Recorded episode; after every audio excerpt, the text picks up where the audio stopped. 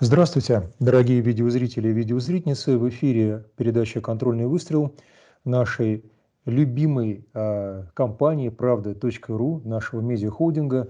Я военный обозреватель Александр Артамонов. Приветствую вас. И теперь уже в новом, наконец-то наступившем после всех новолетий году, в 2022 я решил э, начать эфир с тем, ну, скажем так, не совсем, может быть, новогодних и радостных, но, по крайней мере, действительно что-то о глаголющих, как истина о грядущих 12 месяцах. Вот загнул так мысль, что самому стало страшно, но вопрос-то ведь э, не во мне, а в западной прессе, и конкретно в профессиональной западной прессе, и не совсем профессиональной. Ну, не знаю, заинтриговал или нет, но дело в том, что в британской э, действительно прессе на второй неделе уже а, нового 2022 года. Видите, 2, 2, 0, 2, 2. В общем, в январе в десятых числах э, вышла не одна очень интересная статья, посвященная тому оружию, которое долго воспринималось западными а, не партнерами, как я теперь их называю, а как, э, цитирую, мультик Путина. Ну, я думаю, что все уже умные люди догадались, о чем идет речь.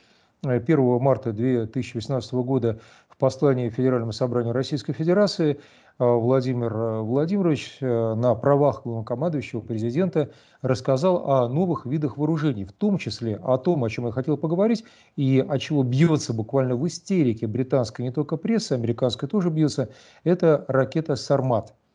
Вот ракета «Сармат», что они конкретно уже в новом году, в январе, написал такой замечательный британский Daily Mail – ну, Daily Mail обозвал ее 208-тонной, я цитирую, «А, самый крупный зверь в арсенале или зверинце Владимира Путина.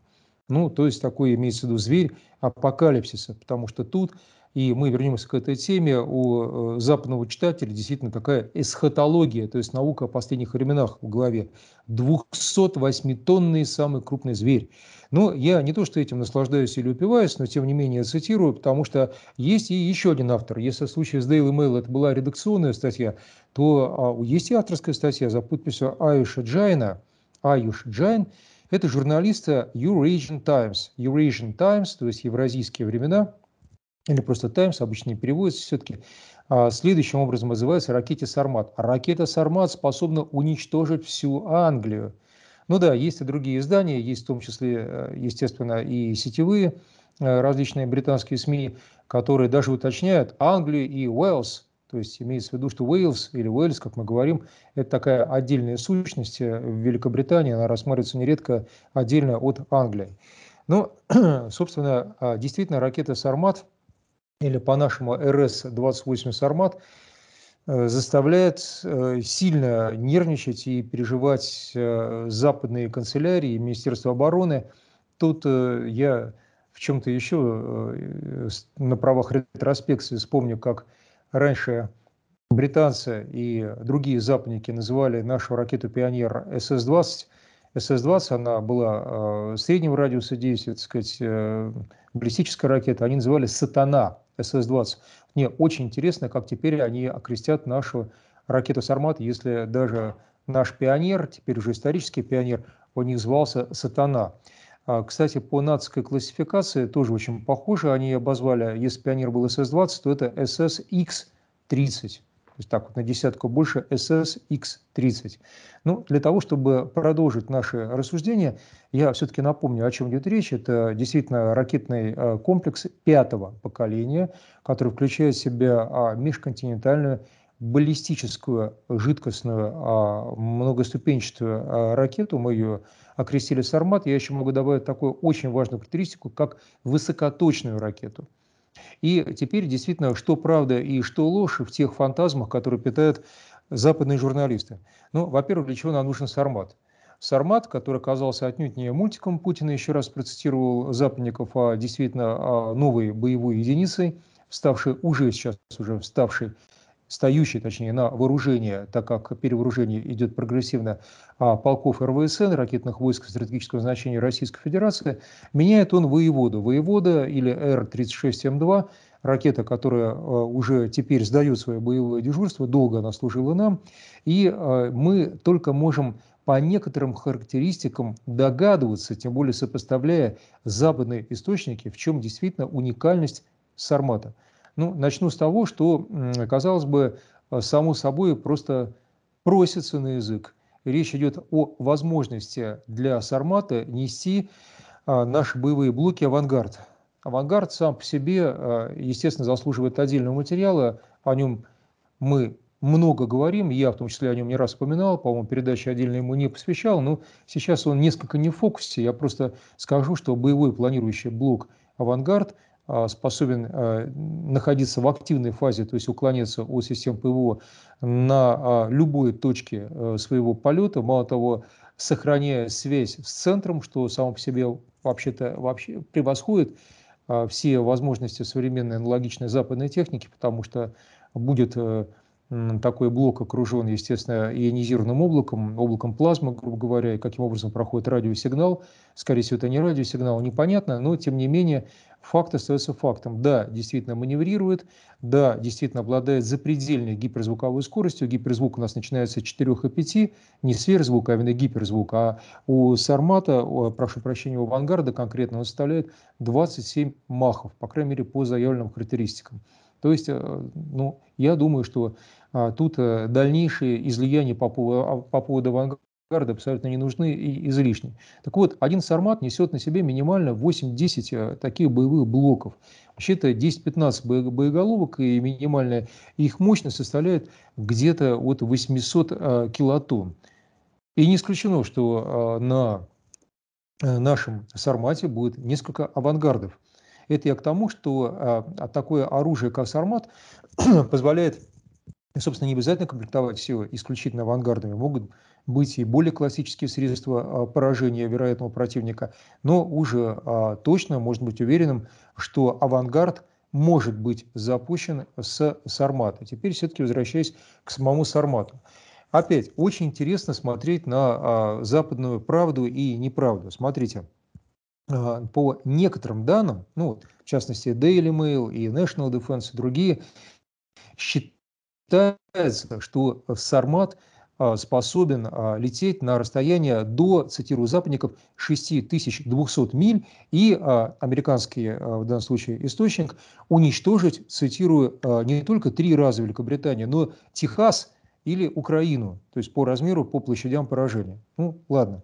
Бог с ним, мы люди не кровожадные, но только в одном западные стратегии и прочие военные эксперты ошиблись, не 6200 миль отнюдь.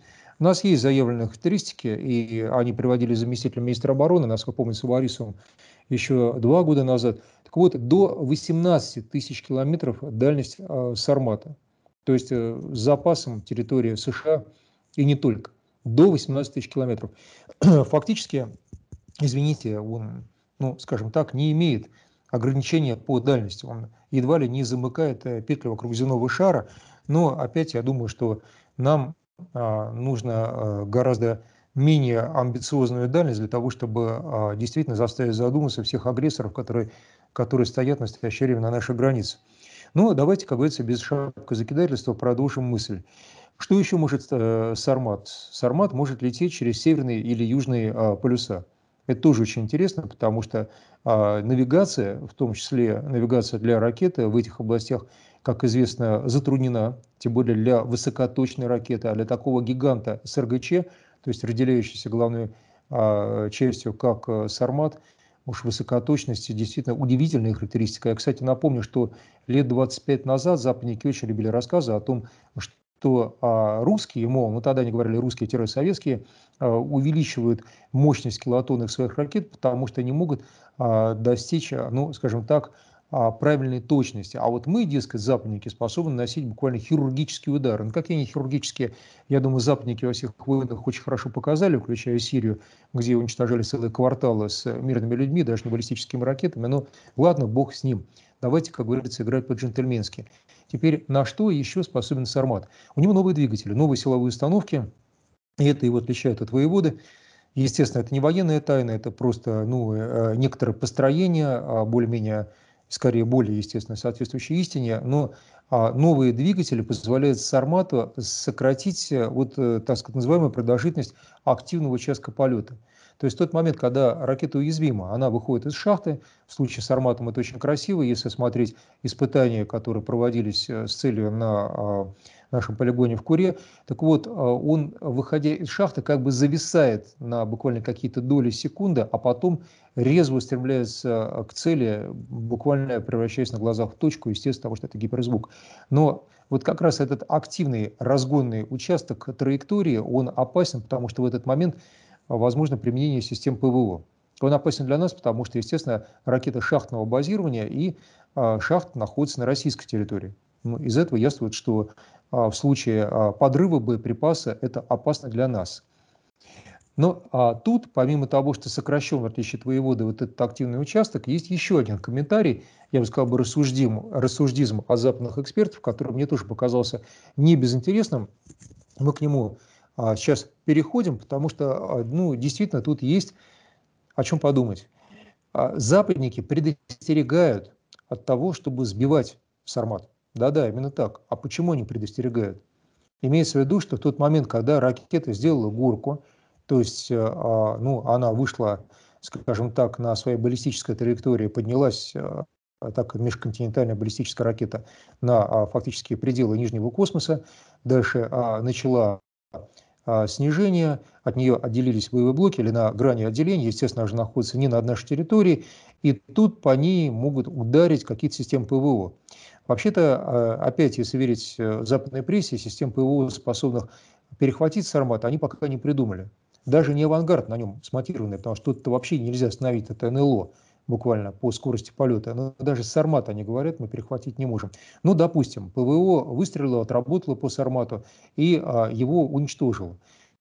И вот тут-то как раз западники горестно констатируют, что подрыв боеприпаса на высоте в а, десяток или выше километров над их территорией ну, будет означать еще больший поражающий эффект, чем в случае взрыва на поверхности при доставке конечному адресату.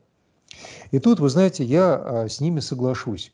Я с ними соглашусь, потому что действительно не поленился, проверил интересный и, не удивляйтесь, некий туристический фактор, который, как ни странно, имеет, похоже имеет отношение а, к моей мысли. В Ливии, в Ливии существует территория площадью 150 на 30 километров в пустыне. И эта территория покрыта жидким стеклом, то есть такими сгустками кварца, застывшего при сверхвысоком взрыве в атмосфере, это доказано, на высоте приблизительно 10-15 километров. И э, не рассуждая на такие страшные темы со вкусом, но тем не менее беспре- бесстрастно просто вам об этом сообщаю, я могу сказать, что э, феномен давно заинтересовал геологов, не только, принципе, и археологов, но то скорее уж геологи, потом уже и военные эксперты, мои коллеги. Почему? Потому что, ну, во-первых, взрыв произошел порядка, никто, конечно, точно сказать не может, около 100 тысяч лет назад – и во-вторых, это не метеорит, потому что там нету а, кратера характерного, то есть не было, не было удара по поверхности, поэтому взрыв был именно что в атмосфере, на границе стратосферы. И а, мало того, даже в килотоннах можно рассчитать, что это был где-то вот термоядерный взрыв. Для того, чтобы вызвать именно такое, а, скажем так, а, образование такого количества э, стекловидной массы, это похоже действительно на стекло чистое. Я смотрел кадры, а, на такой большой поверхности. Еще раз, площадь 150 на 30 километров. Естественно, есть вещи, которые, как правило, пресса не комментирует, потому что как тут и что тут прокомментируешь? Говорю же, не метеорит и не вулкан. Соответственно, остается предположить, что имел место ядерный взрыв в атмосфере, подрыв какого-то боеприпаса, скорее всего, атомного боеприпаса, или, может быть, даже термояд. А, и произошло это в незапамятные времена. Ну, естественно, что мы в данный момент обладаем возможностью повторить вот этот несчастный ливийский эксперимент. Я добавлю еще один факт для всех умных рассуждающих людей. В свое время, и это действительно уже из области истории человечества, древние писали о так называемом поясе Цереры. Пояс Цереры, Церера была богиней плодородия, имел в виду а, пояс, который охватывал по экватору, э, скажем так, кольцо самых плодородных земель в мире, которое проходило по экватору. В чем тут интерес? В чем здесь Сармат? Да, скажу. Если вы сейчас глянете на глобус, вы увидите, что вот как раз по этому кольцу теперь располагаются великие пустыни. Там и Сахара, Там и азиатские наши пустыни, так сказать, э, Каракум, не только, там и американские пустыни.